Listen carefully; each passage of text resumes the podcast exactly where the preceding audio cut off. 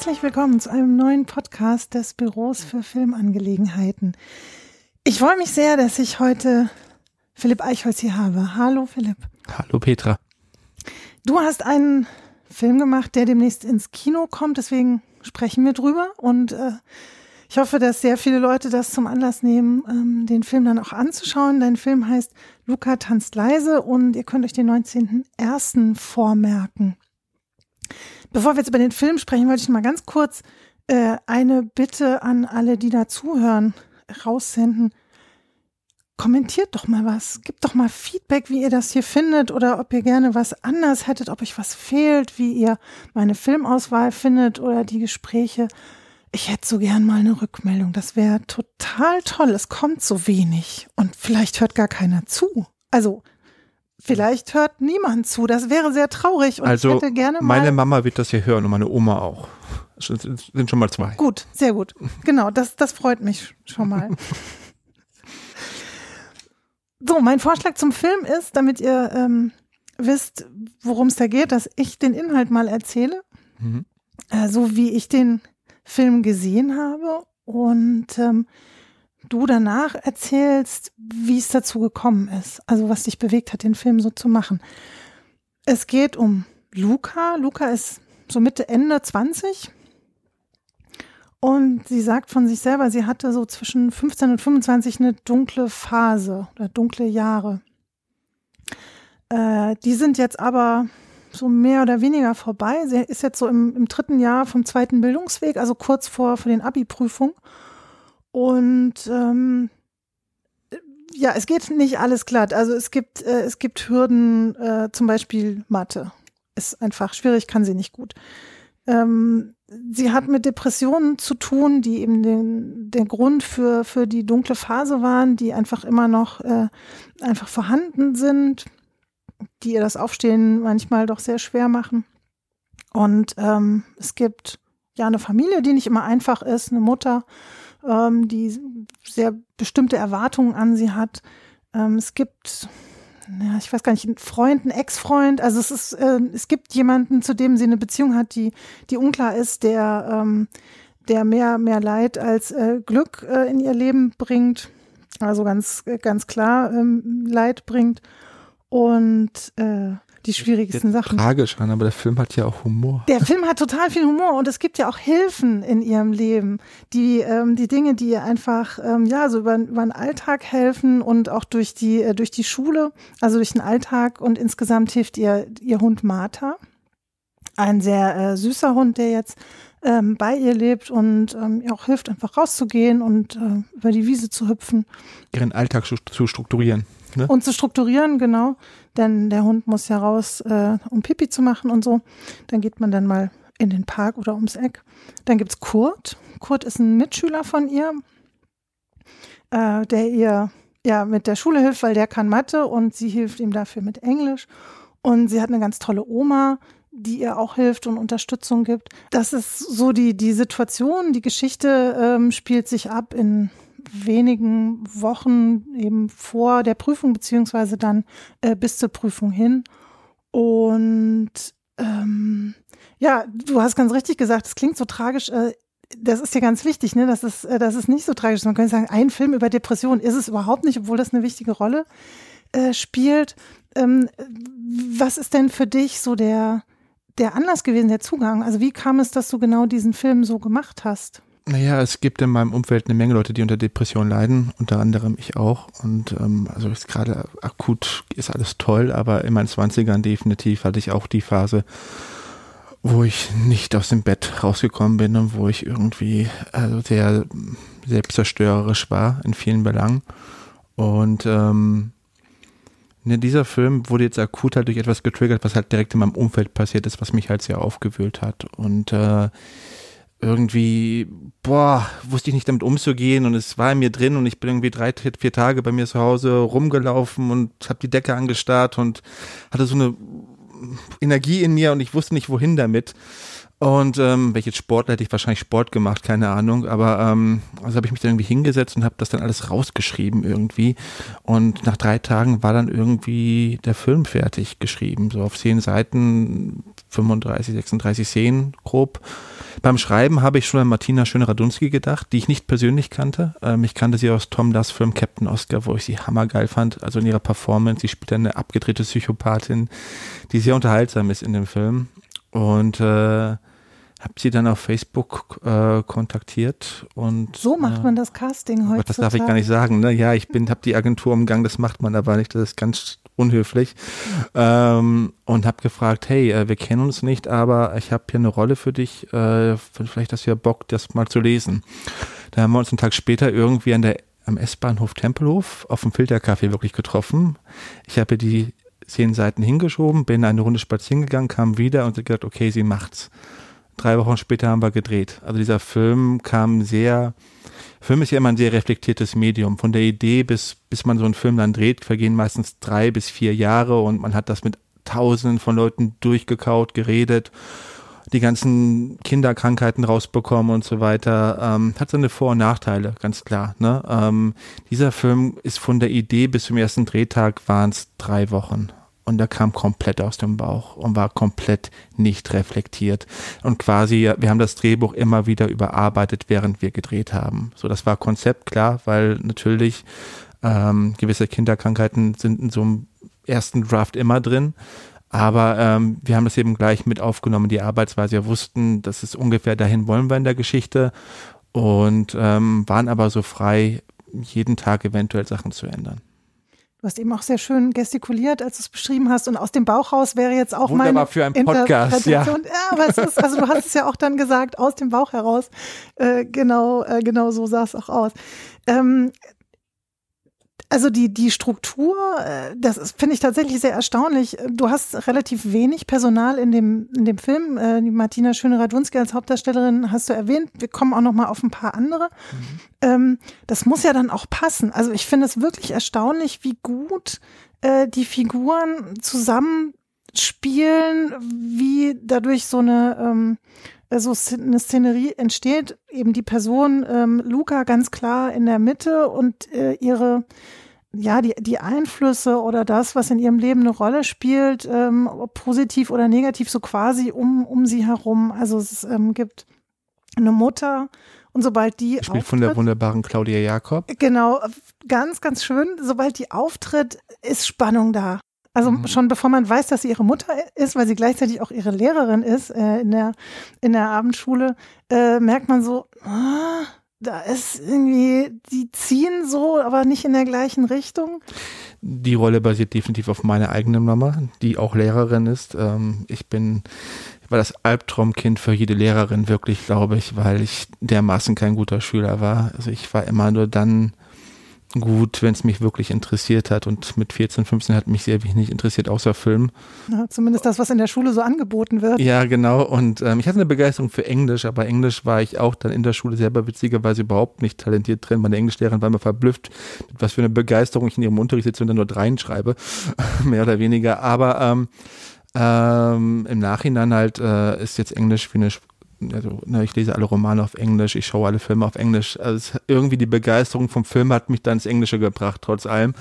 Ähm, ja, aber ich war schon nicht einfach als Schüler. So, ich war, also ich habe meine Hausaufgaben nicht gemacht. Ich habe, äh, war ein Träumer. So, ich habe in einer Mathearbeit auf mein Löschblatt Drehbuchideen geschrieben damals und habe ein leeres Matheheft abgegeben, habe das Löschblatt mit rausgenommen danach und äh, ähm, ähm, damit konnte ich ganz okay leben, natürlich sie weniger deine Mutter, die gehofft hat, dass äh, du die Schule dann auch noch irgendwann schaffst. Das ist genau die, die Rolle, die halt ähm, auch äh, Claudia Jakob da spielt als Mutter von Luca. Also so, nun mach doch mal, du kannst doch jetzt nicht dich hängen lassen ich, ich sehe gar nicht, dass du was tust. Also die auch einen großartigen Satz in der Wohnung steht und sagt, ja, du müsstest dich doch jetzt mal langsam bewerben. Hier in drei Wochen hast du deine Prüfung. Was soll denn danach passieren? Ich sehe gar nicht, dass du dich bewirbst. Mhm. Und Luca nur sagt so, ja, soll ich das dann an die Wand kleben oder wie stellst du dir das vor? Das, was passiert durch die Personen, die da noch sind, das äh, fand ich irgendwie äh, dafür, dass ihr so oder du so wenig Zeit hattest, hat mich das echt beeindruckt. Also du hast aus deinem eigenen Leben quasi äh, das geschöpft, was da auch reinpasst. Zu wenig Zeit ne? gesagt, aber ich glaube halt, äh, dass es auch mit mehr Zeit wäre in diese Szene nicht besser geworden. Die waren mhm. halt, die kamen halt direkt aus meinem eigenen Leben. Auch die Szene, es gibt eine Szene, wo die drei irgendwie mit, also Mama, Oma und sie irgendwie in Essen haben und, und in, in die Oma nimmt ihre Enkelin jeden Satz in Schutz und die Mama greift die, äh, äh, äh, die Tochter an, mehr oder weniger. Und, und ähm, es ist für Außenstehende vor allen Dingen eine sehr komische Szene, wenn man nicht selbst gerade an diesem Tisch sitzt, wirklich selber privat. Und ich hatte diese Gespräche halt bei mir zu Hause auch damals, was mache ich mit meinem Leben? Und, und dann die 30 kam immer näher und meine Güte, ich meine Kurzfilme, Musikvideos. Kennst du das?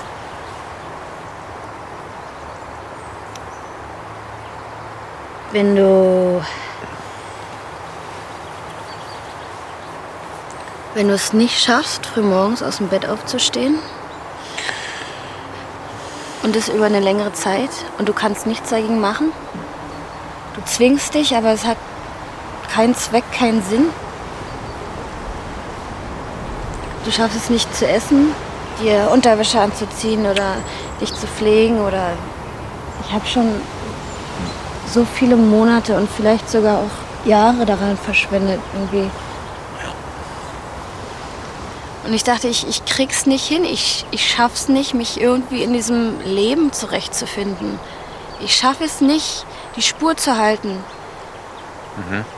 Und dann kam Martha und es hat sich geändert, weil jetzt weiß ich, ich muss mindestens zweimal am Tag raus. Ich muss mit ihr laufen, wir gehen spazieren, mhm. ich muss mich um diesen Hund kümmern. Und es klappt. Hattest du auch mal so eine Phase? Ja. Ich meine. Also ich hatte keine Martha. Ich hatte dann. Ich hatte meine Autos zum Beispiel. Die musste ich pflegen. Die wurden immer mehr. Musste ich immer viel pflegen. Früh aufstehen. Hm. Arbeiten musste ich. Ja. Dann äh, hatte ich auch eine Tochter, die musste in die Schule. Oh. Das sind so Sachen. Du musst ja früh aufstehen. Muss ich eigentlich noch was tun jetzt? Für Englisch. Prost. Was war das? Das war unanständig. Süß. Nein, das war to burp in Englisch. To burp? Ja, to burp. Rülpsen heißt to burp? Ja. Sag mal in einem Satz. I'm, I'm burping? I am burping. Correct. Ich weiß nicht an der Elite Filmhochschule selber. Das heißt also, diese, dieses, dass ich irgendwann mal ein Diplom haben werde für irgendetwas, war also auch nicht gegeben. Ähm, dass diese also, und dementsprechend hat sich dann der Druck immer mehr so, so aufgebaut, was ich mit meinem Leben überhaupt mache. So, was Gott sei Dank mittlerweile äh, zumindest ein vorübergehendes Happy End gefunden hat, denn durch meinen ersten Film Liebe mich, der dann, als ich 31 Jahre alt war, bei den Hofer Filmtagen quasi Premiere gefeiert hat. Seitdem ist eigentlich zu Hause alles entspannt, weil die sehen irgendwie, es geht vorwärts. Dann kam Luca direkt danach jetzt und ich habe jetzt gerade für RTL irgendwie eine Serie, eine Krimiserie Regie geführt, zum ersten Mal wirklich Geld verdient mit etwas, mit meinem Handwerk. Ähm, habe schon den nächsten Film auch abgedreht, einen persönlichen Film auch wieder ohne also meine ersten drei Filme sind ja komplett ohne Filmförderung entstanden. Das ist mhm. vielleicht ganz wichtig zu sagen, weil ansonsten kann man auch in drei Wochen keinen Film anfangen zu drehen, weil natürlich das System zu Recht wahrscheinlich da braucht man ein bisschen mehr. Die brauchen ein paar mehr Infos mehr zu deinem Film, bevor sie dir Geld geben, was ich verstehen kann. Ähm, also deswegen haben wir es gar nicht probiert. Es war keine Option da. Ich meine, fairerweise muss ich sagen, das Medienboard Brandenburg, ähm, die haben mir eine Mail geschrieben nach Liebe mich und haben, weil meine Produktionsfirma heißt ja von Oma gefördert und ähm, ähm, die haben mir nach Liebe mich eine Mail geschrieben damals und haben gesagt, hey, ähm, falls, äh, wenn du was Neues hast, sag doch mal was, dann muss deine Oma vielleicht nicht den nächsten Film fördern. So. Die kamen wirklich von alleine auf dich zu. Ich habe eine Mail von denen bekommen. Ich fand das total wow. klasse. Nur in der Art, wie ich halt arbeite, so schnell aus dem Bauch heraus, hat, macht es nie Sinn, da aktuell immer einzureichen. Ich meine, wir arbeiten im anderen Drehbuch gerade seit zwei Jahren. Vielleicht ist das das Buch, mit dem wir dann gehen und das probieren. Aber ähm, jetzt Luca musste einfach dann gemacht werden, wo es gemacht werden musste. Punkt. Ähm, und jetzt diesen Sommer haben, es war, es war Sommer 2016, haben wir den dritten Film jetzt schon gedreht mit der Victoria Schulz und Daniel Zillmann und Alexander Denkovic, drei tollen Schauspielern. Ähm, und ich genieße es, diese schnelle Arbeiten auch wirklich irgendwie. Also ähm, äh, weil irgendwie äh, äh, jetzt, jetzt kommt Luca ins Kino und ich habe aber den nächsten schon abgedreht und es gibt mir eine gewisse Freiheit, egal wie Leute das Luca aufnehmen werden, ob sie ihn mögen oder scheiße finden und das Internet kann sehr laut sein, wenn sie etwas scheiße finden, mhm. natürlich. Ähm, tut natürlich trotzdem weh, aber es kann mich nicht mehr beeinflussen so auf die Folgearbeit. Das habe ich schon mal gehört. Ich kann jetzt äh, niemanden zitieren, aber. Wahrscheinlich ähm, war es Axel, weil der macht ja auch einen Film pro Minute. Äh, ungefähr, also das ist äh, sehr, sehr gut möglich, dass das von Axel Ranisch kam. Auf den äh, kommen wir auch noch zu sprechen. Ähm, dieses gute, ich kann jetzt nicht Ende sagen in deinem eigenen Leben, denn äh, das Filmemachen und so weiter, Ende. das geht ja wirklich gerade erst los, aber eine, eine gute Tendenz, eine, eine, positive Perspektive war dir ja auch wichtig, äh, in, in Luca Tanzleise reinzubringen. Also das, ähm, das Thema auf so eine Art äh, zu, zu behandeln oder so eine Geschichte zu erzählen, dass ähm, am Schluss wirklich ein Lichtblick ist. Ne? Also das Wort Depression wird nicht einmal ausgesprochen in dem Film, ja. obwohl es um Depression geht und ähm, ähm, ich glaube, das war, war gar nicht so bewusst gesetzt, ist aber so passiert irgendwie, weil wenn man das hat, redet man selbst gar nicht so oft darüber in der Form.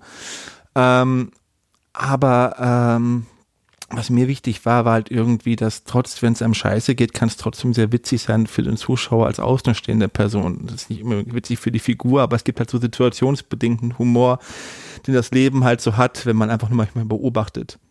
Und ähm, das Thema in dem Film ist hart, Depression. Es ist auch ein hartes dritter Akt, was dann passiert in dem Film. Ich will es hier nicht spoilern, aber es passiert auch was sehr körperlich Gewalttätiges am Ende. Ähm, und trotz allem hat der Film, finde ich zumindest eine Leichtigkeit die ganze Zeit irgendwie dabei, ähm, die es hoffentlich einfach macht, dabei zu bleiben, weil äh, es, ist schwer, also ich, ich finde es halt nicht so schwer, ein, über ein ernstes Thema einen ernsten Film zu machen, sondern über ein ernstes Thema etwas zu machen, das, äh, wo man trotzdem auch lachen darf ähm, und, und, äh, und sich hoffentlich ein bisschen damit bindet an die Hauptfigur. Ja, also das äh, muss ich auch nochmal sagen. Äh, Martina Schöne-Radunski ist wirklich fantastisch, so aus vom ersten Moment an, wo man sie sieht, wie sie im Bett liegt und die Augen schon auf hat, der Wecker piept. Äh, also da ist eigentlich schon so die, das, das Thema gesetzt, so warum denn nicht aufstehen, wenn man schon wach ist und der Wecker auch klingelt? Ich kenne das Gefühl auch. Mhm. So, erstmal liegen bleiben, aber da ist ja der Hund. Also der ist äh, noch gar nicht im Bild, aber da gibt's so ein, sie guckt dann so rüber, ähm, glaube ich, und äh, steht dann auch auf. Also sie ist wirklich so toll und ähm, ich habe, also ich habe ich habe nicht das Gefühl, ich habe einen Dokumentarfilm gesehen, aber es hatte was Dokumentarisches. Also ich habe wirklich ihr zugeschaut, als würde ich der Person zuschauen. Ich habe nicht über Schauspiel nachgedacht oder so. Das ist ihre, also, das ist wirklich sie. Das ist, ähm, was sie ganz, ganz toll macht. Ähm, das habe ich auch, der Film war natürlich jetzt schon mal auf Tour. Ich war mit dem Film letztes Jahr komplett auf Tour, auf Filmfestivals in Deutschland und eben auch in Mexiko, Frankreich und Mallorca sogar. Und mhm. witzigerweise Leute, auch da kam immer die Frage, ist sie eine Schauspielerin? Also äh, so, weil ähm, sie macht das so mühelos, mhm. dass du wirklich einfach es glaubst und gar nicht drüber nachdenkst, es ist jetzt, also wow, das spielt die toll, sondern es ist so, so ein zurückgenommenes Spiel bei ihr, dass man einfach dabei ist. So. Genau, also der Gedanke, das spielt sie toll, der kommt nicht auf, weil Deswegen ist, gewinnen wir keine Preise dann mit dem Schauspiel scheinbar, wir sind immer nur nominiert. Oh, Ach Quatschen, alles gut. Ihr, ihr wart euch äh, offensichtlich auch sehr einig, wie ihr diese Figur erzählt. Also wie sie, äh, sie muss ja erstmal verstehen, du hast also kein ausführliches Drehbuch gehabt, du hast nicht 100 Seiten hingelegt, wo alle Dialoge halb, drin stehen. Wir hatten ne? zehn Seiten und eine halbe Stunde Gespräch an ja. einer U-Bahn-Station mit Filterkaffee, genau. Und wir waren uns in ganz vielen Belangen einig und ich hatte ein gutes Gefühl mit ihr. Ich habe die Rolle ja auch für sie geschrieben. Ähm, am ersten Drehtag war ich natürlich sehr nervös. Oh mein Gott, also hoffentlich ziehen wir jetzt hier in derselben, in dieselbe Richtung. Ähm, nach dem ersten Drehtag war ich beruhigt. So, also dann dachte ich, okay, das, das, das, das wird hier was. Und ähm, der chronologisch gedreht? Also habt ihr das Wir haben es probiert. Die erste, die erste Szene im Film ist wirklich die erste Szene, die wir gedreht haben. Danach mhm. wurde es dann ein bisschen kruder in der Mischung, leider, weil auch dann natürlich das Drehbuch immer überarbeitet wurde und und und äh, ähm, ich habe auch bei diesem Film nebenbei ähm, wie schon bei Liebe mich, ich habe fast für alle Figuren die Rollen geschrieben, also für alle Schauspieler diese Rollen geschrieben. Also für den Kurt, den Hans-Heinrich Hart, Entschuldigung, Hans-Heinrich Hart und äh, Claudia Jakob als Mama und die Oma von Axel Ranisch, Ruth Bickelhaupt. Tobi Borchers, der den der Tobi spielt im Film und da ich habe für alle, wir haben nur eine Rolle gecastet und das war die Rolle der besten Freundin. Ansonsten mhm. wurden wurden alle gab es die Rollen gar nicht ausgeschrieben für alle Schauspieler, sondern ich habe immer direkt die Schauspieler gefragt für die ich die, die Rolle auch geschrieben habe und war bisher wirklich sehr glücklich damit, wirklich diese Schauspieler dann auch zu bekommen. Äh, ja, das ist wirklich, ähm, ist mir auch aufgefallen. Also Hans-Heinrich Hart, mhm. Ähm, kannst du Titel sagen, wo der schon mal. Ähm, Den ganzen Brüggemann-Film spielt er mit, Dreizimmerküche Bad, hatte diese wunderbare Szene, genau. Äh, wo er seinen Kindern beim Weihnachtsfest mitteilt, dass er, dass er, dass Mama und Papa seit 17 Jahren getrennt sind. Äh, Überraschung. Ähm, nee, er spielt in allen Brüggemann-Filmen fast mit. Ähm, er ist, ein ganz toller Schauspieler, der irgendwie immer so in Nebenrollen auftaucht und in, bei TV-Filmen oft die Episodenrolle hat und äh, und hier hat er mehr so eine Art Hauptrolle für mich gehabt in dem Film. Auch wenn Luca die absolute Hauptrolle ist, er ist schon eine sehr wichtige Figur in dem Film. Mehr als so eine kleine Randfigur. Ja. Ähm, mir ist auch aufgefallen, dass, dass er, bei dem hätte ich mich auch gefragt, so, ist der vielleicht wirklich Schüler in dieser Schule? Also der auch auf so eine Art so, so, so beiläufig oder zurückgenommen. Ich finde das äh, ganz faszinierend, wie, ähm, wie die Wirkung ist. Nämlich eben, also ich, ich hatte den jetzt, ich bin mit Gesichtergedächtnis nicht so gut. Also ich dachte nicht, ach, den kenne ich ja schon aus zehn Filmen, sondern der war für mich halt irgendwie der. Er spielt ähm, bei Axel mit, bei Alki Alki. Da oh. spielt er die Sucht der Oma in der Suchtklinik. Ah, stimmt. Er ist das. stimmt. Alki Alki, jetzt auf iTunes. Oder, oder Amazon, ich weiß nicht genau. Echt? Oh ja, die, die Werbeeinblendung. Mhm. Ähm, ach, da haben wir ja Axel, schon wieder. du schuldest mir Geld. Schon wieder eine, eine Verbindung. Ja. Ich bewerbe den Film meiner Freunde und nicht meinen eigenen. Ich bin nicht gut darin. ja, aber dann ähm, wird das natürlich umgekehrt dann äh, auch mal passieren. Also mhm. Ja, ne, ich, äh, ich, ich kann ja so ein Konzept, ich lade nur Menschen ein, die äh, hier die Filme ihrer, äh, ihrer Freunde bewerben. Das ist eigentlich ein schönes Konzept. Ja. Ähm, es gibt, du hast es erwähnt, eine sehr gewalttätige Szene in dem Film, ähm, da ihr vieles während des Drehs entwickelt habt und äh, eben Dialoge und die Szenen so improvisiert waren. Ich kann mir vorstellen, da ist einiges leichter zu improvisieren und zu spielen als anderes. Und mhm. so eine so eine Gewaltszene, die ja wirklich überzeugen muss, was sie tut, äh, stelle ich mir da besonders schwierig vor. Ja, die Szene war auch immer schon in jeder Drehbuchfassung drin, was da passiert. Und ähm, es war ganz wichtig am Ende, dass da eine gewisse etwas passiert, was die Hauptfigur auch wachrückelt, wach, wach, rück, wachrüttelt. Mhm. So, ähm, und ähm, und ähm, ja, äh, ähm, es geht hier um eine fast Vergewaltigung in, in der Szene und äh, ähm, das war sehr hart, weil ähm, man schreibt sowas war relativ leicht. Das ist ein Satz, den man schreibt ähm, und dann stehst du am Set mit deinen beiden Schauspielern, die beiden schauen dich an und wollen von dir wissen, okay, wie machen wir das jetzt, als ob ich der Experte wäre, wie das funktioniert. Ähm, ja klar, Vergewaltigung, kein Problem. Ähm, so, ähm, mhm. so ähm, und wir haben das halt dann am Set mit Sebastian Freesdorf, der den, den Ben spielt und eben Martina. Wir haben das dann gemeinsam entwickelt und witzigerweise, das war, ich hatte so viel Angst vor diesem Drehtag, also vor dieser Szene und die Szene selber war relativ leicht zu drehen. Wir waren zwei Stunden durch damit. Und, Was äh, wenig ist, wenn man über solche Szenen spricht. Absolut. Mhm. Da gab es aber andere Szenen, die dachte ich, die wären einfach und die haben dafür einen ganzen Tag für gebraucht. Aha, äh, welche zum Beispiel? Ähm, wenn Kurt auftaucht und verlangt, dass sie morgens zur Prüfung geht, so sein Plädoyer hält, da das hat nicht funktioniert und wir haben die Szene hin und her geschmissen, haben es geändert und die Szene, die jetzt im Film ist, ist eine ganz andere, als sie im Buch stand und es hat auch automatisch drei Folgeszenen gekillt in dem Film. Ähm, aber das ist halt dann Impro. Da muss man halt dann der Sekunde, wenn man merkt, es funktioniert, nicht offen bleiben. Ähm, und suchen. Da habe ich auch eine Menge als junger Filmemacher gelernt für mich, ähm, weil ich habe ab einem gewissen Punkt gedacht, okay, das funktioniert nicht. Wir hören für heute auf. Ich denke mir was Neues aus. Das liegt am Buch, was ich geschrieben habe. Es funktioniert sich bei Ich und Heiner halt als erfahrener Schauspieler ähm, mit Mitte 50 hat einfach gemeint, nee, nee, nee, lass uns mal weiter probieren, suchen. Und dieses Suchen hat dann wirklich dazu gebracht, nach drei, vier Stunden, dass wir dann irgendwann in der Richtung was hatten, okay, das ist jetzt spannend, da gehen wir mal ein bisschen weiter hinterher. Und es hat, wie gesagt, einen ganz anderen Drive bekommen. Die Szene, als sie geschrieben war, ganz anders, komplett anders und ähm, ähm, aber ich habe da für mich gelernt, eben nicht so schnell aufzugeben, wenn etwas nicht funktioniert, weil natürlich, wenn etwas nicht funktioniert, suche ich die Schuld erstmal bei mir, weil ich habe es geschrieben. So. Und ähm, ähm, es war eine spannende Erfahrung für mich auf jeden Fall.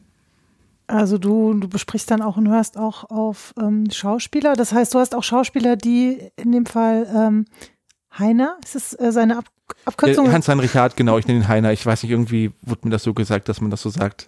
Okay. Ähm, ist dann auch jemand, der mit ähm, Improvisation Erfahrung hat. Ich weiß aus ähm, Gesprächen mit Axel und die, die das äh, hier schon gehört haben, bei mir im Podcast, die haben das von ihm halt auch schon gehört. Es gibt halt Schauspieler und Schauspielerinnen, ähm, die schon viel improvisiert haben. Und Axel arbeitet ja ganz viel, zumindest mit seinen Haupt, äh, Hauptdarstellern oder Hauptschauspielern, mit Leuten, die das halt super finden und total gerne machen, hat aber jetzt in anderen Produktionen halt auch schon mit Leuten zu tun gehabt, mit Schauspielern und Schauspielerinnen, die das nicht oder nicht mehr gewöhnt sind ähm, und gar nicht so richtig dann so ein bisschen auch unsicher sind. Also gab es da irgendwie auch Leute, die da von unterschiedlichen Richtungen kamen bei ja, dir? Absolut. Oder? Der Sebastian Freesdorf zum Beispiel hat äh, vorher noch keine Impro gemacht und wurde da so reingeschmissen von mir. Und ähm, wir mochten uns menschlich halt total gut. Wir haben also, also uns beiden vertraut jeweils. Ähm, aber ich habe ihn da schon ziemlich reingeschmissen ins kalte Wasser und er hat wunderbar das gemacht. Also der, der ähm, hatte noch nicht gerade die sympathischste Figur zu spielen, aber äh, allerdings, ich wollte sagen, das ist auch so einer, der also der wirklich, nachdem der das erste Mal auftaucht, ich finde den echt beängstigend. Also der hat so eine aggressive Aura um sich rum. Das ist ja, aber hast du hast krass. du den Film im Sommer wohnt da unten von Tom Sommerlatte gesehen, wo er die Hauptrolle mitspielt? Da Nee. spielt er so einen liebenswerten Schluffi. So ein, den willst du in den Arm nehmen und äh, so so ein, weiß ich nicht, entspannter Typ da. Und ich habe den halt damals gesehen bei Achtung Berlin den Film und ähm, dachte mir, das ist mein Ben. Was machst du hier? Auf dich warten?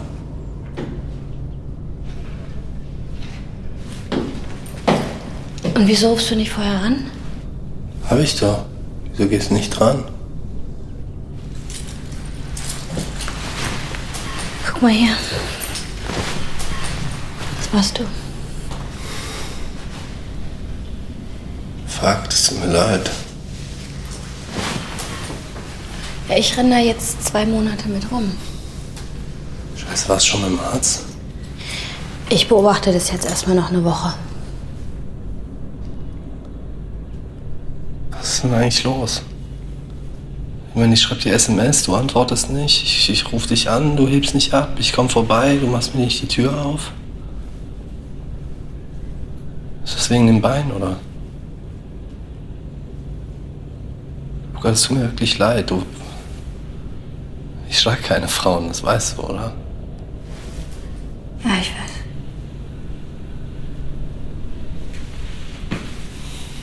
Ich hab dich vermisst.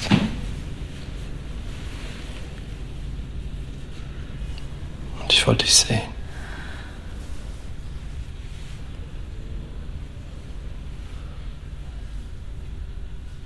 Aber nicht ein bisschen raus. An die frische Luft, bisschen Sonne. Ist so schön.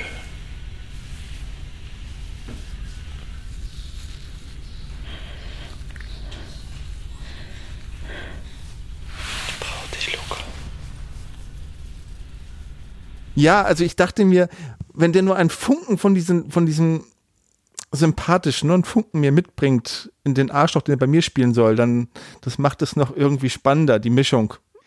So, genau, sonst, sonst würde man Luca nicht abnehmen, dass sie ihn überhaupt reinlässt oder mit ihm was zu tun hat. Genau, also es muss ja. ja. auch, muss ja irgendwie auch ihr glauben, dass, ähm, dass ihre Sehnsucht nach, nach Liebe und, und, und Zuneigung und körperlicher Nähe, Genau. dass das bei ihm einigermaßen einen Platz hat. So, also Und klar. ich finde ja, also ich zumindest glaube, dass das irgendwie, also solche Beziehungen sind immer schwer von außen zu beurteilen. Wenn man in den eigenen Freundeskreis so schaut, da denkt, sieht man manchmal Beziehungen, denkt, oh mein Gott, wie geht denn das bitte sehr? Mhm. Oder die ist so eine intelligente Person, wie kann die sich so ne, behandeln lassen? Aber sowas gibt es halt. Ne? Und äh, aber als Zuschauer ist man witzigerweise bei Filmen immer gleich viel kritischer, also oder oder ähm, nee, das wird doch gar nicht wirklich im Leben gehen. Und ich finde halt, er hat irgendwie so eine man kann ihn nicht wirklich greifen. Er hat seine, seine Momente, wo man irgendwie dann glauben kann, dass sie ihn reinlässt und, und ja, naja, äh, ist es eben auch, die Figur war auch für mich wirklich schwer im Dreh, weil natürlich das kein privater Freund von mir ist. Also solche Leute. Die Figur, die er. Ja, ja, also hm. so, solche Leute habe ich jetzt nicht unbedingt in meinem privaten Freundeskreis. Ja, ja, stimmt. Das ist schwierig, auch jemanden äh, so, so einzuschätzen. Der Rest war quasi, ähm, war aus deinem. War deinem sehr autobiografisch aus meinem. Umfeld, ja. Genau. Und auch äh, ja irgendwie aus dem, dem Umfeld deiner deiner Filmfreunde oder ähm, erweiterten Familie. Also die, die Überschneidungen zu Darstellern von Axel Ranisch ist ja äh, doch äh, stark gegeben. Seine Oma spielt mit. Also äh, Ruth Bickelhaupt, du hast ja auch schon erwähnt, die äh, in, ich glaube, wirklich jedem Film äh, von Axel mitspielt. Inzwischen aber auch ja durchaus ihr Tätigkeitsfeld erweitert hat. Und, Sie hat äh, bei mir in einem Musikvideo mitgespielt und eben in Luca und äh, ich arbeite sehr gerne mit ihr. Die ist ein Schatz, einfach ist nur. so toll, ne? Sie spielt halt meine Oma in diesem Film, also von ihrer Figur her. Und äh, nee, Axel und ich haben da einen gewissen Austausch. Ähm, er hat von mir Christian Steifen bekommen. Ah, ja. ja, der Das war- Schlagersänger das- aus Alki Alki. Und ich fühle mich Disco. Äh, aus, ich fühle mich Disco, Genau. Entschuldigung. Und äh, ich habe mir all seine Schauspieler dafür komplett im Gegenzug genommen. Nein, äh, ähm, wir haben da, glaube ich, einen ähnlichen Geschmack, den wir mögen, einfach auch sehr stark. Und ähm, und ähm, ich weiß, dass er zum Beispiel auch ein großer Fan von Martina ist, aber hat bisher halt noch nicht mit ihr gearbeitet. Äh, und, Mhm. Er spielt ähm, ja selber in deinem äh, Vorgängerfilm Liebe mich mit, in einem tollen Bienenkostüm. Ja, ähm, er ist auch das Herz irgendwie, bei ihm strahlt man irgendwie in den drei, drei Szenen in dem Film, aber die drei Szenen sind immer die Oh Szenen, wo man am meisten auch lächelt wahrscheinlich. Ähm, nee, er ist auch, äh, Axel ist einer meiner engsten Freunde und er ist ein Mentor für mich irgendwie lange Zeit gewesen. So jemanden, irgendwie ein Verbündeter, ähm, wo wir beide nicht wussten, wie läuft das mit dem Filmemachen wirklich, wird, werden wir davon jemals leben können, wo geht das Ganze hin? Und wir haben irgendwie uns supported, so. Und ähm, er war für mich immer eine sehr inspirierende, inspirierende Persönlichkeit auch. Also wir sind beides Macher, also wir machen einfach.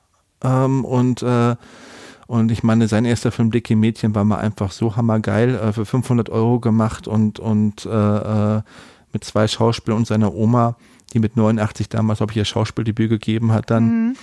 Und er hat das so einfach aussehen lassen. An dem Film war nun nichts einfach, wirklich. Und äh, ähm, das hat mir den Mut gegeben, Liebe mich zu drehen. Also, also dieser Schritt, den er gemacht hat. Und ähm, ja, ähm, ist ein Wo bisschen. hat- Ja? Entschuldigung. Nee, bitte. Also Es ist ein bisschen schwer leider mittlerweile, ihn mal persönlich zu treffen, weil ähm, irgendwie der Mann auch, der, der dem eine Hardcore-Karriere hingelegt, jetzt Tatort, Regie und und Ja. und ähm, wir schreiben uns ab und zu und bekräftigen jeweils davon, wie gerne wir uns doch mal wieder sehen würden. Ich hoffe sehr, dass ich ihn demnächst hier äh, im Podcast habe zum Tatort, weil ich habe das mit dem Kinofilm ja so ein bisschen äh, erweitert. Also seit Axel Fernsehen macht, muss ich dann schon auch über Fernsehen hier reden. Ich hatte ihn ja schon zu Löwenzahn hier und ähm, er hat jetzt zwei Sachen am Start, die jetzt gerade auch so Festivalpremieren hatten. Den Lotzmann. Lotzmann heißt der, genau. Ähm, ist ja auch schon äh, fertig und ja, also ich hoffe sehr, dass ich da demnächst äh, was präsentieren kann. Und aber schon wieder haben wir Axel Ranisch nächsten Podcast hier beworben, statt Luca Tanz leise. Ja, dafür sind wir sowieso zusammengekommen. Ähm, äh, ich finde es ganz interessant, trotzdem über äh, euch zu reden, weil ihr so eine unterschiedliche, so einen unterschiedlichen Weg genommen habt zum Film hin oder mit dem Film. Habt ihr euch in irgendeinem Film, ich weiß nicht, Workshop oder so kennengelernt? Denn du warst nicht an der HFF, ähm, wo Axel studiert hat.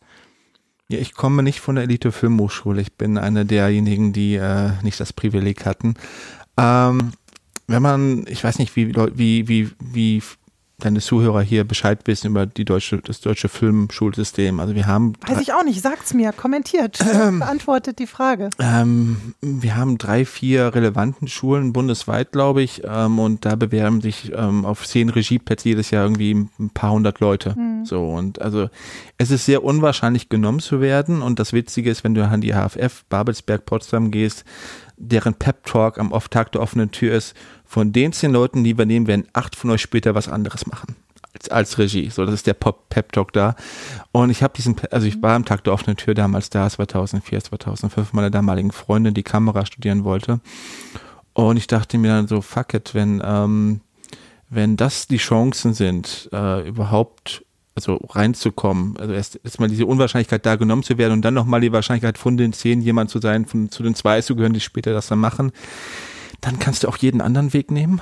So, also dann ist irgendwie, dann gibt es halt keinen den Weg. Mhm. So und ähm, und ähm, ich habe mich mal in der DFFB beworben und wurde doch abgelehnt und äh, wurde nicht mal eingeladen zu dem engere Wahlgespräch und äh, ähm, hab das dann, Ego was natürlich angekratzt und man ist, geht das mal Wunden lecken, keine Ahnung.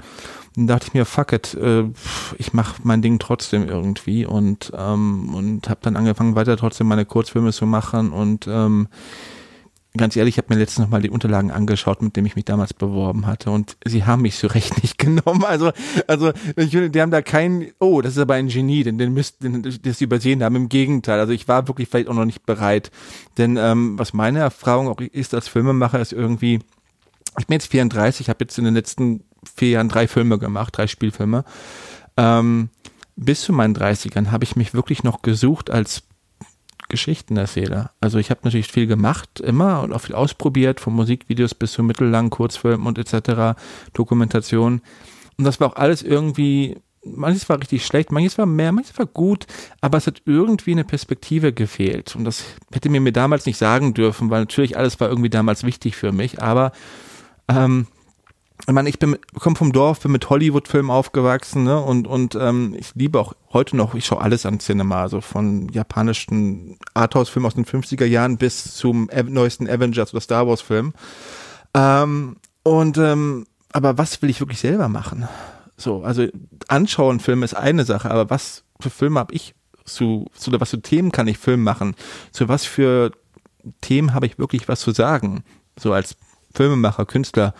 Und ähm, das habe ich erst mit 30 gehabt. Also für mich dann mal ein Projekt gefunden mit Liebe mich halt, wo etwas wirklich so aus meinem Bauch heraus wollte. Und das war, glaube ich, der größte Schritt, den ich gemacht habe in den letzten vier Jahren oder eben auch die zehn Jahre davor. Die Findungsphase war für mich zu finden, okay, was für Filme will ich machen? Wozu habe ich wirklich was zu sagen? Außer, außer mal, mal die Passion für Kino, Cinema und Filme allgemein mal rausgenommen. Zu was für Themen habe ich was in mir so? Weil Filme machen ist so anstrengend und so, äh, man nimmt sie, also man beutet sich selbst aus. In diesem Fall, ich beute auch mein Team aus, natürlich zum gewissen Teil, weil ich eben diese kleinen No-Budget-Filme mache, ähm, die dann nachträglich ihr Geld erst bekommen. So, also jetzt, ne, also ähm, Liebe mich ist auf zu Netflix gegangen und äh, weltweit oh. und wurde verkauft an Netflix halt und ist jetzt in 20 Ländern der Welt zu sehen. Wow. Und äh, Luca Tons Leise wird es auch auf Netflix geben nach dem Kino, also nach, nach der Kinoauswertung. Nur mal hier um äh, äh, für die Leute, ähm, die das vielleicht hier irgendwo in Hersbergen oder Osnabrück hören. Ja, das Podcast. ist ein äh, wichtiges Thema, genau, können wir vielleicht gleich nochmal drauf kommen. Und ähm, und es gibt also diese Möglichkeit, diese Filme leben also danach noch weiter. Und ähm, ich weiß jetzt nicht, wie ich hingekommen bin zu dem Thema Netflix, aber egal. Ähm, nächste Frage bitte. Na dann, dann bleiben wir dabei, denn ähm, die Frage nach der, der Auswertung äh, ist, ja, ist ja ganz wichtig. Also äh, zunächst mal machst du Filme, die in der Regel äh, zuerst auf Festivals gehen. Ja, ja, das ist, also. glaube ich, ähm, äh, äh, Festivals sind auch immer sehr dankbar, so einfach, um mal so testen, wie funktioniert dieser Film mit dem Publikum. Also ich gehe danach nicht mehr in Schnitt, der Film ist dann fertig, Punkt. Aber äh, das ist immer schon so ein Vorindikator, okay, haben wir hier etwas gemacht, was wirklich an allen vorbeigeht oder nicht? Und ähm, Luca Tanzleiser lief ähm, im Januar 2016 halt hatte, hatten wir Premiere beim Max Oeffels Filmpreis. Mhm, ziemlich genau vor einem Jahr. Genau, und ähm, hatten eine sehr warme Publikumsreaktion da auf den mhm. Film. War sehr schön und, ähm, und ähm, das hat sich eigentlich auch so durchgezogen, so durch die Festivals weg. Was jetzt spannend war, war, dass er in, im Ausland fast besser aufgenommen wurde als in Deutschland. Also, also mhm. in Mexiko waren es was überschwängliche Reaktionen. So und, und, und hat irgendwie total einen Nerv getroffen beim Publikum, den es hier gar nicht so getroffen hat, witzigerweise. Zumindest für das kleine Festivalpublikum, was wir jetzt da hatten. Ne? Was kommen denn da? Da gab es ja wahrscheinlich dann auch so QA und der Regisseur ja. ist anwesend und so, was, was wollen die Menschen wissen? Was kamen denn da für Fragen? auch dieselben, die in Deutschland kommen, aber eine Frage war dann, äh, war dann bezüglich, ob das ein West- oder Ostberlin-Film ist. oh. Ja. Okay. Ähm, hast du geantwortet? Mal, ich, hatte, ich war baff von der Frage. Ich hatte, weil das absolut in meinem Leben keine Rolle mehr gespielt hat. Ja. Ich war acht, als die Mauer gefallen ist und äh, ähm, war ein Wessi-Kind. Ich bin, ich für Berlin war, für mich immer eine Stadt. Also ich, ich kenne es nicht anders. Dementsprechend äh, ähm, hatte ich darauf wirklich keine Antwort. Also es hatte keine Bedeutung in der Geschichte. Sie hatte, glaube ich, was in der Geschichte erkannt, was für sie dann irgendwie West-Ost repräsentiert und ich das ähm, äh, war auf jeden Fall nicht intendiert. Ähm, was schön war, war, es hat sich ein Psychiater gemeldet in Mexiko, der meinte, dass wir das Krankheitsbild gut getroffen haben und oh. hat gefragt, ob wir ähm, ärztliche Beratung hatten für diesen Film halt, also, also für das Ding, mhm. was wir nicht hatten. Zumindest keine äh, humanmedizinische, aber es gab ja eine Tierärztin, die auch mitspielt. Ja, aber die hat nicht die Depression beurteilt in dem Film. Genau, und es spielt eine echte Tierärztin mit, die war auch sehr cool. Das ist, ein echte, ist also, das ist ein bisschen gemischt, das Cast. Es gibt Nebenrollen, das sind halt echte Leute, Menschen, keine Schauspieler jetzt. Ähm, und ich fand halt, diese Tierärztin war so ein cooler Charakter, auch im privaten Leben irgendwie. Das hätte dir keine Schauspielerin besser spielen können, als was diese Frau dann halt mhm. ist im Film. Ja. Ähm, Fragen gab es ansonsten immer zum Thema ähm, mh, das ist eine gute Frage. Ich, ich weiß es gerade nicht. Ich strauche gerade mit den Fragen. Ähm, ähm, Kein Problem, waren ja, äh, äh, war ja auch eine ganze Menge. Also was jetzt tatsächlich das gesamte letzte Jahr dann immer wieder eingeladen ja, ich, auf Festivals? Ich war mit, mit Luca auf Tour. Ich habe parallel den neuen Film schon gedreht äh, im Sommer und ähm, ähm, zwischendurch wird Liebe mich auch nochmal gezeigt, wo wir auch hinreisen. Also Liebe mich mhm. immer noch nicht durch. Das heißt also, ich komme ein bisschen durcheinander manchmal. Ja, so ist das, wenn man so Schlag auf Schlag äh, die Filme macht. In Saarbrücken äh, ist jetzt auch so ein bisschen, also dieses Jahr bist du jetzt mit keinem Film dabei, aber du hast tatsächlich letztes Nicht, und vorletztes Jahr da ähm, nee, äh, Filme gehabt, ne? Nee, nee, ich lief zum ersten Mal Max Oerfels. Davor war ich in Hof das Jahr. Oh, ah, Entschuldigung. Vor Filmtage mit Liebe mich. Und ähm, aber ich habe jetzt jedes Jahr einen Film rausgebracht. Äh. Das war's. Das ist äh, ähm, waren beide schöne Erfahrungen definitiv und ähm, ähm, beides auch schöne Festivals. Also, ähm, aber ähm, nee, das, dieses irgendwie ähm, dieses schnelle Drehen dieser Filme irgendwie, das ist jetzt kein Gimmick. Also ich, ich mache die dann, wenn ich sie fühle einfach. Und jetzt habe ich es einfach mal dreimal gefühlt und irgendwie, ich gehe davon aus, da wird irgendwann mal eine Phase kommen, wo ich acht Jahre keinen Film drehe, wahrscheinlich, weil ich irgendwie nichts finde für mich. Ähm, Vielleicht kommt ja dann was anderes. Also das Geschichtenerzählen ist ja nicht auf Film beschränkt. Kannst du dir vorstellen, auch mal auf eine andere Art und Weise Geschichten zu erzählen? Du meinst jetzt was schreiben oder oder oder ähm, zum Beispiel? Ja, ähm, Vielleicht, ja. Also ich meine, ich bin jetzt nicht der, ich meine, meine Drehbücher sind jetzt keine Poesie unbedingt, kannst du dir vorstellen, bei, bei sieben Seiten und 35 Szenen. Also ich weiß nicht genau, wie gut ich ein, als, als, als Romanautor ähm, sein würde. Aber äh, generell natürlich, also das Geschichtenerzählen bleibt in einem drin irgendwie. Und ähm, ich glaube, da bin ich auch neugierig genug, immer noch mal verschiedene Wege zu gehen. So, ja. Und, und äh, natürlich ist Film das Medium, weil ich da, also ich, ich wollte mal Comiczeichner werden, als ich zwölf war. Aha. Und ähm, habe aber dann leider sehr schnell merken müssen, A, ich habe nicht wirklich das natürliche Talent dafür. B, ich bin zu faul dafür, das zu lernen. Also, also das ne, Zeichnen? Das oder? Zeichnen, ja, ja, genau. Also ähm, da war ich mir einfach lieber ein Konsument zu dem Zeitpunkt, als wirklich es selbst zu machen. Wobei bei Filmen irgendwie dann doch irgendwie auch immer das Selbstmachen wichtig war. So, also ich, irgendwie, das ist mein Medium zum Ausdrücken geworden. Mhm. Im Abspann von Luca tanzt leise äh, gibt es einmal ähm, das, was du schon erwähnt hast, äh, von, von Oma gefördert, mhm. wo man, äh, also das ist eine äh, von Oma gefördert.de, wenn man das dann äh, eintippt, kommt man auf die, auf die Filmseite und, und eine sehr gut gepflegte Filmseite. die machen wir noch selbst wirklich. Äh, dementsprechend ist sie nie up to date. Man findet aktuellere Informationen, wenn man einfach die Filme googelt. ah, okay, gut, dann äh, tut das. Aber ist natürlich eine, eine wunderschöne ähm, Domain. So eine, so, genau, Bezeichnung. Und äh, ich dachte erstmal, es wäre ein Witz, so, aber äh, das ist ja tatsächlich so. Ja, es ist, es, äh, äh es ist auch sehr viel Wahrheit hinter diesem Witz. Und es ist natürlich auch eine gewisse, ähm, äh, ja, du sagst es so ein bisschen so mit einem Seufzen. Es hat Vor- und Nachteile, dass eben die, die Filmförderung äh, nicht dabei ist. Was jetzt nochmal zurück zur, äh, zur Kinoauswertung, glaube ich, durchaus Vorteile hat, wenn man eben keine Förderung im Boot hat, dass man halt auch äh, machen und verkaufen kann, an wen man möchte. Also ähm, es gibt einen Verleih, der den Film jetzt ins Kino Genau. bringt. Das machst du jetzt nicht selber. Nein, nein, nein. Wir haben einen richtigen Verleih, Daredo, Darling Berlin. Die haben sich so ein bisschen spezialisiert auf ähm, den jungen deutschen Kinofilm und eben auch äh, haben ein sehr buntes Programm wirklich da, was sie da vertreten. Von bekannteren Filmen wie Love Stakes bis eben Liebe mich.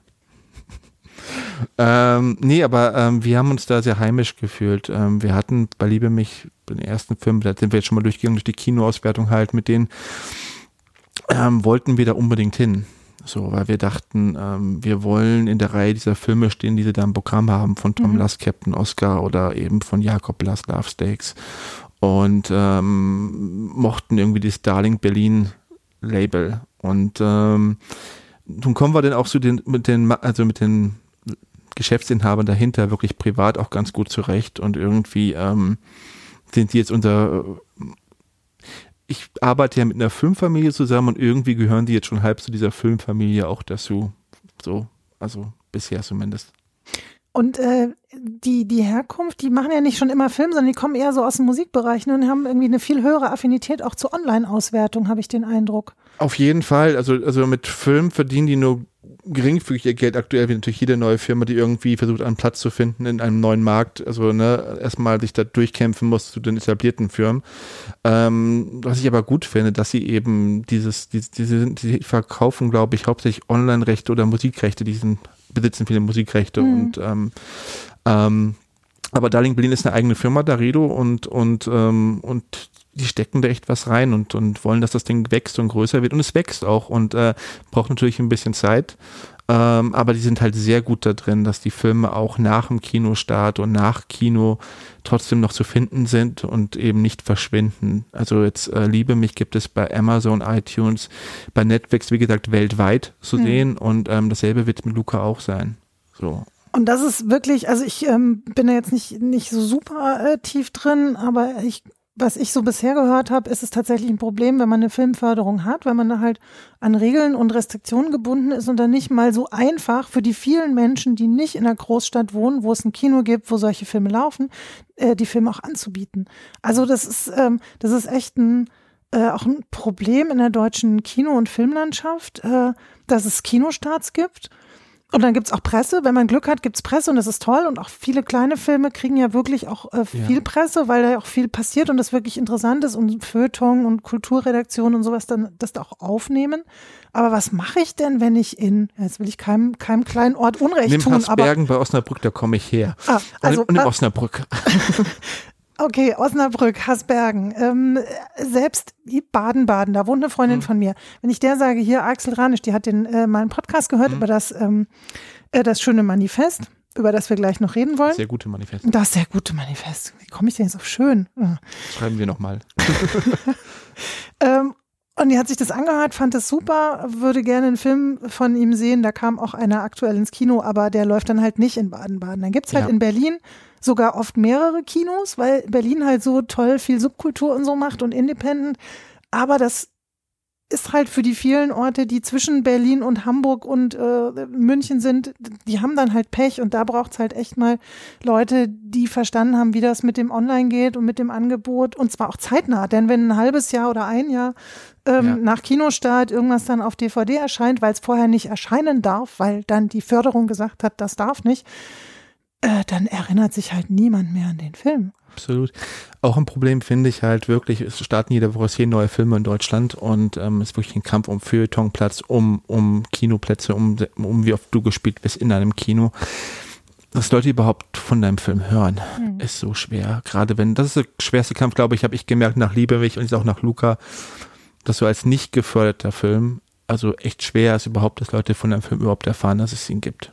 Das ist, das ist das Schwerste. So, weil, weil wir haben kein Werbebudget, wir haben kein, ähm, ähm, und selbst wenn wir jetzt, sage ich mal, 50.000, 100.000 Werbebudget hätten, was ist denn das bitte sehr schon, wenn du auf ganz Deutschland Werbung machen Mhm. willst? So, also das ist halt, äh, es ist schwer. So, ähm, wir leben quasi von Mundpropaganda. So und äh, äh, dass diese Filme weiterempfohlen werden und irgendwie wie ein Geheimtipp so ein bisschen, hier hast du schon von dem Film gehört, den musst du dir mal anschauen.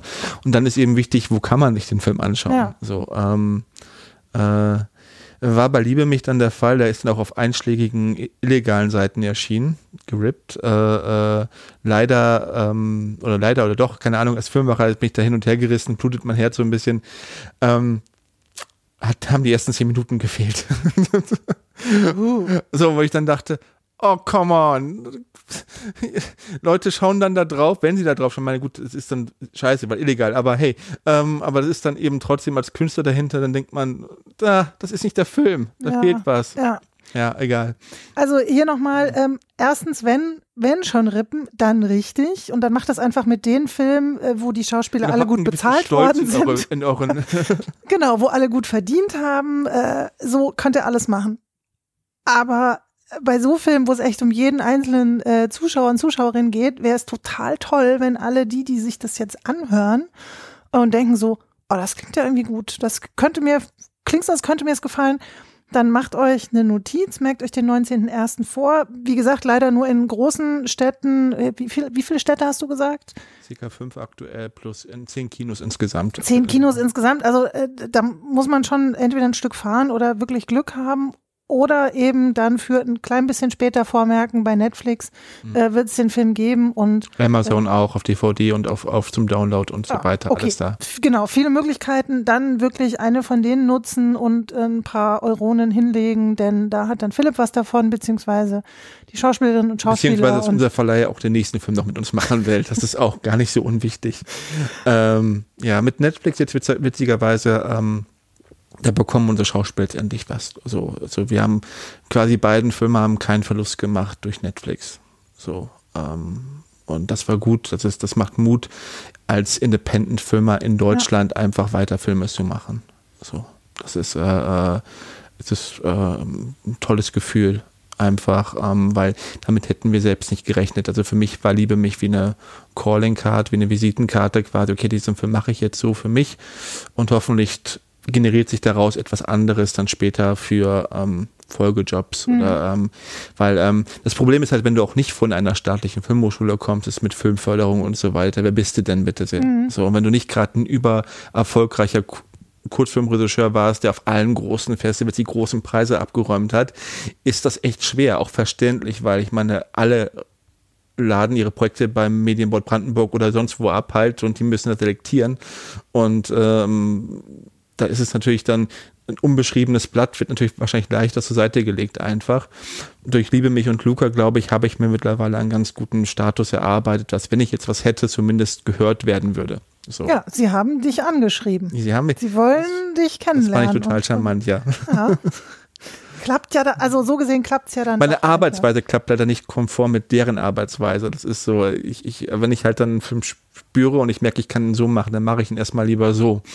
Äh, ich habe mittlerweile halt mein Netzwerk so weit aufgebaut mit Fee Scherer, meine Kamerafrau, die ist super toll und die weiß, wie ich arbeite und die hat einen sehr undankbaren Job bei mir als Kamerafrau, weil ich natürlich ihr nicht den Licht-LKW oder geschweige Licht überhaupt hinstellen kann, sondern ähm, wir drehen schnell, wir drehen down and dirty äh, ähm, und sie muss da ihre Bilder finden. So, und ähm, weil ich auch nicht den Sinn sehe, als No-Budget oder Low-Budget-Film kannst du halt nicht mit, ähm, mit, mit einem Till Schweiger-Film visuell konkurrieren, weißt du, wo mehrere Millionen drin stecken.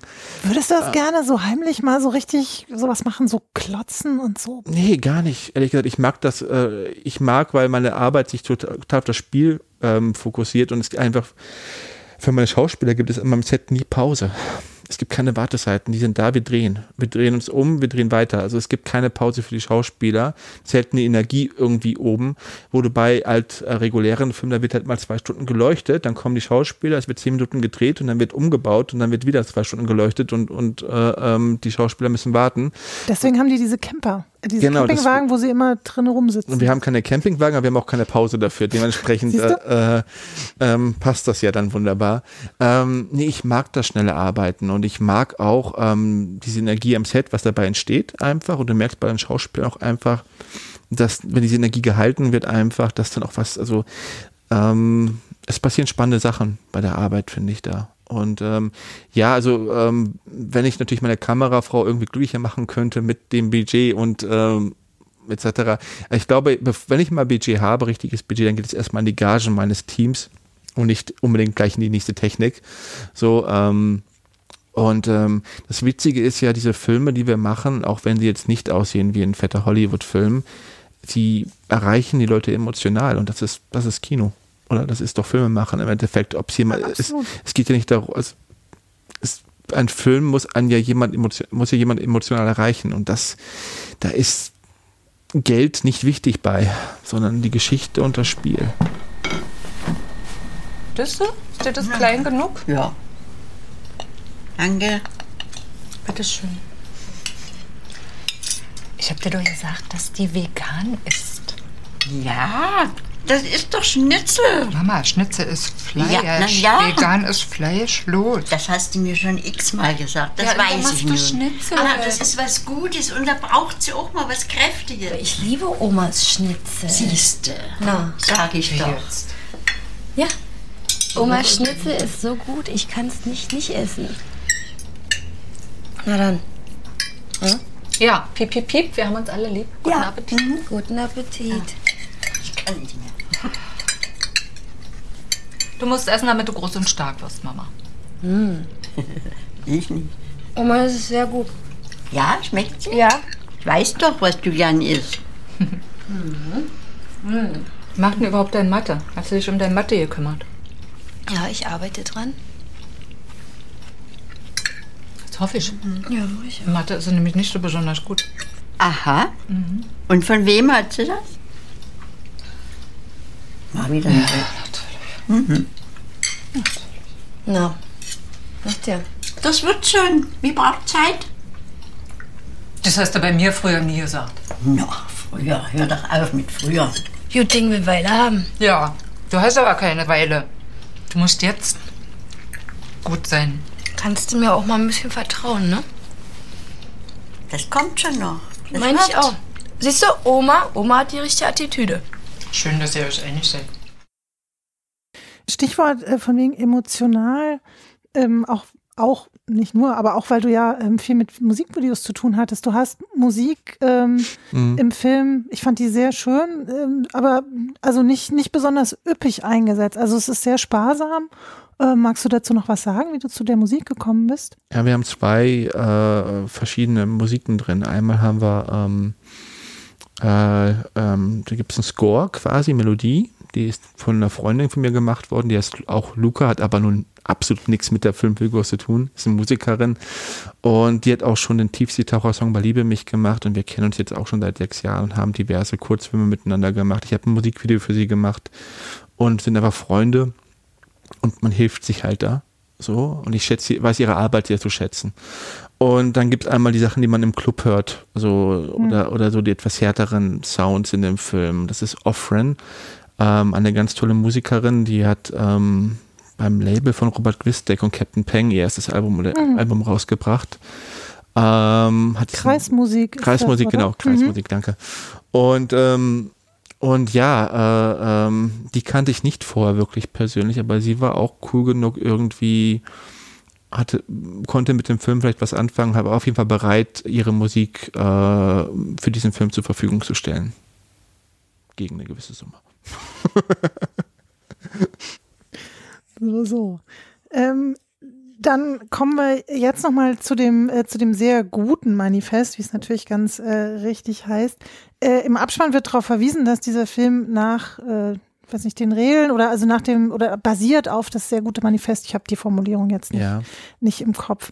Ähm, war bei Liebe mich auch schon so? Ist das für dich überhaupt vorstellbar, anders zu arbeiten? Oder was genau dieses, ich möchte jetzt nicht, dass du das zusammenfasst oder ähm, irgendwie wiedergibst, das, äh, das Manifest, ähm, aber das ist eine bestimmte Art, Filme zu machen. Das sind zwar irgendwie, ich glaube, zehn verschiedene Punkte, ich habe es hier nochmal hingelegt. Ja, erstmal das Manifest hört sich so dogmatisch an. Es ist eher mehr grobe Richtlinien, was auch, glaube ich, so der Art Filme, die wir alle in dieser Mumblecore-Impro-Filmgruppe machen, eher auch gilt es gibt keine richtigen Regeln. Wenn es Regeln gibt, werden die ziemlich schnell gebrochen. Äh, ähm, sondern aber was da drin steht, kann ich halt total unterzeichnen für mich selber. Also da steht irgendwie drin, Filme sollten aus einem Schwung gemacht werden und und und und äh, Filmemacher sollten über Themen, also ähm, was erzählen, über die sie wirklich was zu sagen haben und und äh, ach Gottchen, und jede Komödie braucht Drama und Drama braucht Humor, Mhm. solche Sachen halt. Und ähm, das hat der Axel Ranisch halt so wunderbar witzig niedergeschrieben und es gibt auch einen Clip irgendwie auf Arte, irgendwie auf YouTube zu finden, äh, wo er das auch vorträgt und ähm,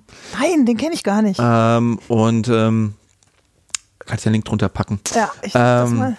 Und ähm, es spricht mir einfach dermaßen aus dem Herzen. Und ähm, deswegen haben wir es reingeschrieben bei Liebe mich und ähm, dann bei Luca haben wir drüber nachgedacht, ob wir es nochmal reinschreiben und äh, dachten ja, aber naja, wenn wir jetzt nicht schreiben, dass es nach einem sehr guten Filmmanifest ist, dann ist es, sagen wir damit, es ist kein sehr guter Film mehr, deswegen haben wir es dann doch nochmal mit reingenommen.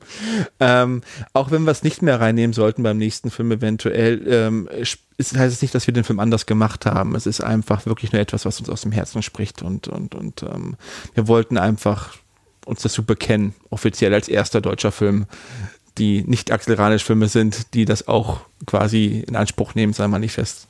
Sehr gut. Also ich würde jetzt am liebsten hier so einzelne äh, doch mal. Zitate, ja, aber es ist alles so, ähm, es ist alles so zitierfähig. Mm, Sehr gute Filme sind Kinder einer intakten Filmfamilie. Sie entstehen aus Leidenschaft. Ihre Themen sind wahrhaftig, ihre Helden kommen aus der Nachbarschaft und trotzdem bewegen sie sich zwischen Realismus und Fantasie, zwischen Alltag und Abstraktion. Ja. Also, wen das in Gänze interessiert, ähm, lest das nach, äh, guckt das auf YouTube oder hört euch meinen aller, aller, allerersten Podcast an. Der ist nämlich mit Axel Ranisch zusammen zu dem sehr guten Manifest entstanden. Ähm, da erzählt er, was ihn, und die haben es zu viert geschrieben, also was ihn und die drei anderen da bewogen hat, das äh, zu schreiben und noch ganz viel mehr, wie er Filme macht und ähm, ja, also auch, wo man das Geld daher bekommt und wie das alles funktioniert in diesem Film-Business. Und ähm, ich habe schon einiges auch wiedererkannt. Also ich, ich äh, kann gut verstehen, dass, dass ihr da euch äh, gut, gut versteht und ähm, auch mit, mit gleichen Schauspielern ähm, gut funktioniert. Und trotzdem sind es ganz, ganz eigene Filme und das ist deine Handschrift und ähm, es ist. Das ist witzig, so eine Handschrift, die hat man ja, also das sucht man sich ja nicht aus, oder? Man macht seine Sachen irgendwie und, und trotzdem irgendwie, also man könnte mir dasselbe Drehbuch und Axel dasselbe Drehbuch geben, es würden trotzdem zwei komplett unterschiedliche Filme bei rumkommen. Ne? Es ist einfach. Äh, Das wäre jetzt spannend, genau. Ähm, was, äh, was das, das wäre auch mal so eine kleine Challenge, so den gleichen Stoff. Gab es ja auch schon, gleicher Gab- Stoff von verschiedenen Leuten verfilmt und so. Ähm, gut, keine neue Idee. Eine Frage habe ich noch ganz am Schluss. Damit fängt es ja eigentlich an mit dem Titel. Wie kommt denn der Titel Luca tanzt leise zustande? Hm, ja. Ähm, das war nicht der Titel beim Drehbuchschreiben, das war ein Arbeitstitel. Der Arbeitstitel des Films hieß Halte mich. Mhm. Und, ähm, und ähm, war aber immer klar, das wird nicht der Titel des Films sein. Man braucht erstmal einen Namen, einen dummen Namen, damit man überhaupt, wenn man es abgibt, irgendwo das Projekt einen Namen hat.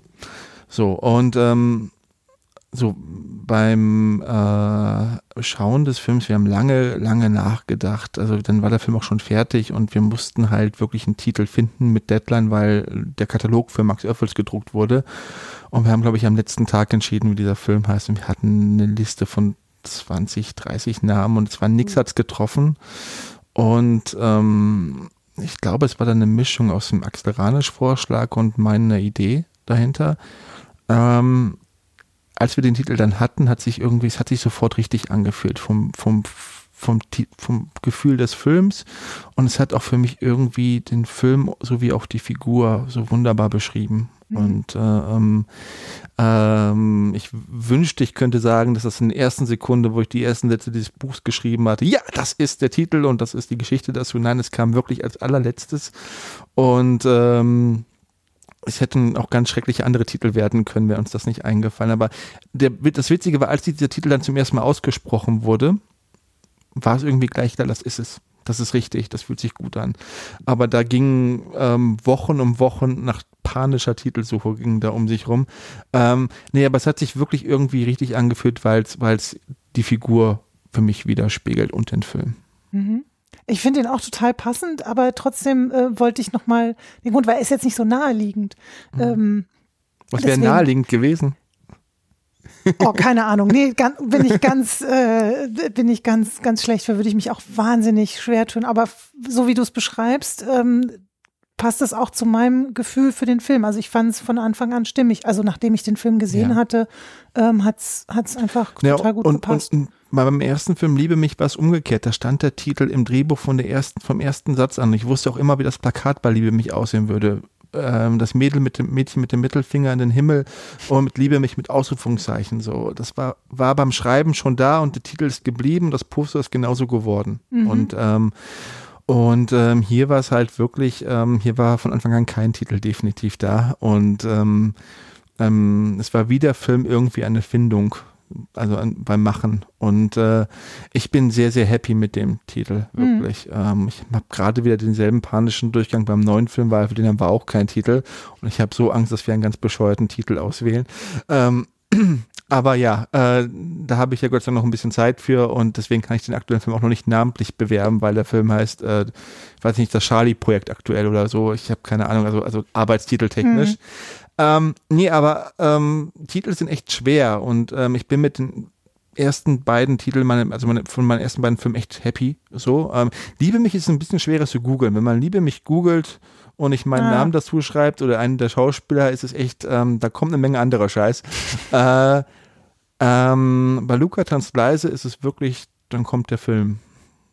Das war noch nicht mal ein Grund, ihn so zu nennen. Heutzutage, also große Filme haben da ja Marketingabteilungen, die dafür sorgen, dass der Titel gut googlebar ist, ne? dass man auf jeden Fall den Titel findet. Ähm, nee, es ist, er hat sich einfach gut angefühlt und dass, es, dass er gut googlebar ist, war ein absolutes Bonus. Also der Filmstart ähm, ist ja nicht so, dass der dich jetzt nicht, besch der Kinostart, dass Ja. der dich nicht beschäftigt. Ne? Wir haben es schon gesagt, 19.01. Ähm, startet Luca Tanzleise im, im Kino. Äh, du bist mit diesem Film da auch noch unterwegs, weil ihr ein bisschen Kinotournee macht. Genau, ich habe von Rostock bis Münster, Osnabrück habe ich ein paar Termine, dann in Koblenz, Konst, Konstanz und, und äh, Noch ähm, weiter weg. Na, Konstanz, ja. Ähm, und ähm, werde den Film auch, wo ich kann, natürlich auch einmal selbst vorstellen, Sondervorstellung einfach. Äh, ähm, und ähm, genieße das auch sich immer. Das ist ja so ein bisschen, wo man dann irgendwie die Früchte erntet von Mhm. der Arbeit, die man davor reingesteckt hat. Ähm, parallel bin ich natürlich in Vorbereitung. Ähm, wir, überleben, wir überlegen wirklich, ob wir dieses Jahr noch einen Film drehen. Ähm, Also noch eine, einer kommt noch, der ist noch nicht fertig genau, sind wir gerade im. Schnitt, der ist abgedreht, Mhm. genau. Äh, Hat aber noch ähm, keinen Titel. hat noch keinen Titel, deswegen kann ich ihn leider überhaupt nicht sinnig hier bewerben. Doch, natürlich Äh, kannst du ihn bewerben, aber wir haben noch ist keinen der, der Film mit Viktoria Schulz von Philipp Eichholz. Demnächst irgendwo. Ähm, und ähm, was wollte ich sagen? Der, nee, jetzt ähm, ist das ist ja eine kleine Trilogie geworden mit diesen drei Mädels irgendwie. Diese drei Filme, drei weibliche Hauptfiguren. Also der neue, den wir gedreht haben, hat halt auch eine weibliche Hauptfigur. Und ähm, Weil es aber vorher das war nicht vor, nee, geplant. nee, das hat sich so entwickelt Mhm. nach Luca, weil, weil die Haupt, am Ende von Luca taucht die Hauptfigur aus Liebe mich kurz einmal auf. Und ähm, jetzt wird Luca taucht auch in dem neuen Film einmal auf und so sind diese drei Filme irgendwie, spielen also im selben Berlin, so Mhm. in derselben Zeit. Und ähm, das war für mich irgendwie, hat sich richtig angefühlt, weil die drei Filme auch irgendwie aus derselben Ecke meines Herzens kamen, so vom, vom Gefühl her einfach. Und ähm, der neue Film wird was komplett anderes sein. So, was auch wichtig ist, irgendwie, ich, äh, irgendwie, ähm, ich habe jetzt da irgendwie mich abgearbeitet, erstmal bei den letzten drei Filmen an, an gewissen Sachen, die ich erlebt habe. Und der neue Film wird irgendwas ganz Wildes, anderes sein, hoffentlich. Parallel schreibe ich seit zwei Jahren mit Christian Erich, meinem Hauptdarsteller aus Liebe, mich, dem Olli, äh, an, äh, an einem anderen Drehbuch, was ich mit ihm und Peter Trabner drehen will. Und äh, ähm, ja, also äh, an, an Ideen mangelt es nicht, äh, an Geld schon ab und zu, aber äh, mal sehen. Wir sind optimistisch. Sehr gut. Gibt es auch jeden Grund, so will ich sagen. Ich bin sehr gespannt auf also den dritten Teil einer Trilogie, der Namen. kommt. Magst du kurz sagen, so ungefähr so, worum es geht? Ach, nee, oder du, das, das, das, da, da, das, da treffen wir uns nochmal hier in zwei Jahren, wenn das Ding dann ins Kino kommt und äh, Sehr gerne. Gut, genau. Wir sind, äh, wir sind gespannt. Ich wünsche dir alles Gute für äh, alles weitere, was jetzt dieses Jahr äh, noch so passiert. Klar. Und vor allen Dingen jetzt erstmal, weil ganz aktuell viel Erfolg für Luca tanzt leise im Kino. vielen Dank, danke sehr. Na dann, ähm, das war's für heute und ähm, danke fürs Zuhören. Und tschüss. Tschüss. Na denn, viel Glück. Danke fürs Springen. Tschüss.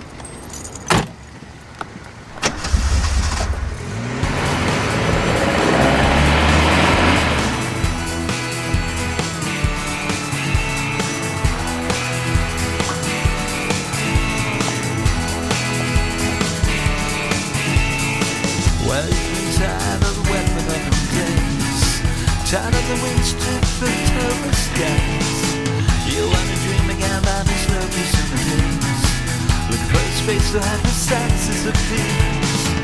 There is another lonely island that's waiting to the key, and I ran into you. There is another lonely island that's waiting to the key, and I ran into you.